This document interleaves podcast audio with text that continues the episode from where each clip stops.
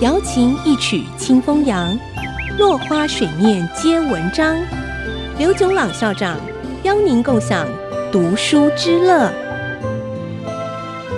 这里是爱惜之音 FM 九七点五，欢迎收听《落花水面皆文章》，我是刘炯朗。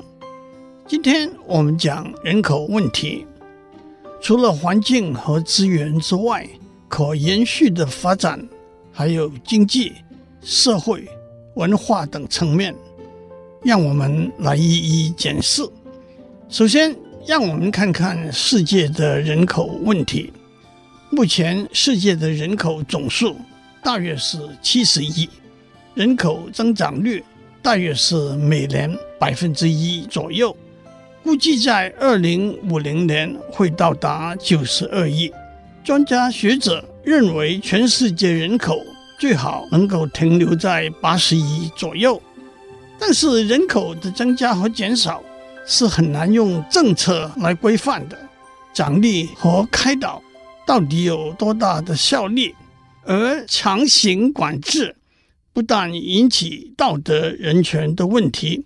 也会引致其他相关的问题，例如一胎政策，虽然目的是在减少人口的增加率，但是也因此带来男女数目不平衡。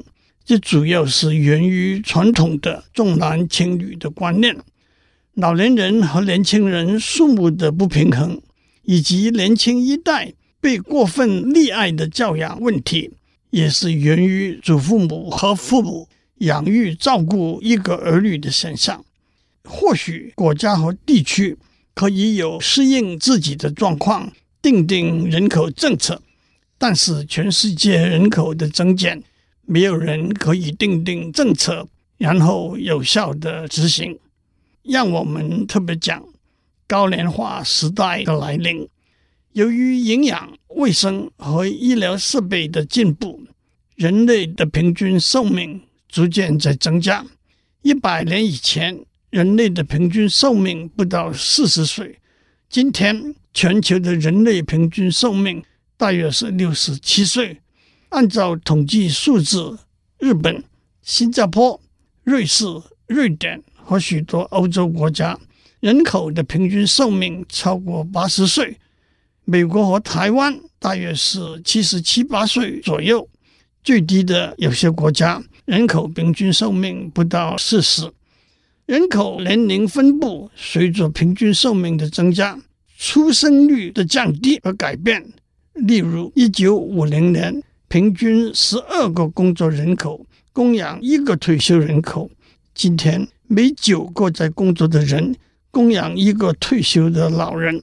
这给社会福利和医疗制度带来相当的压力。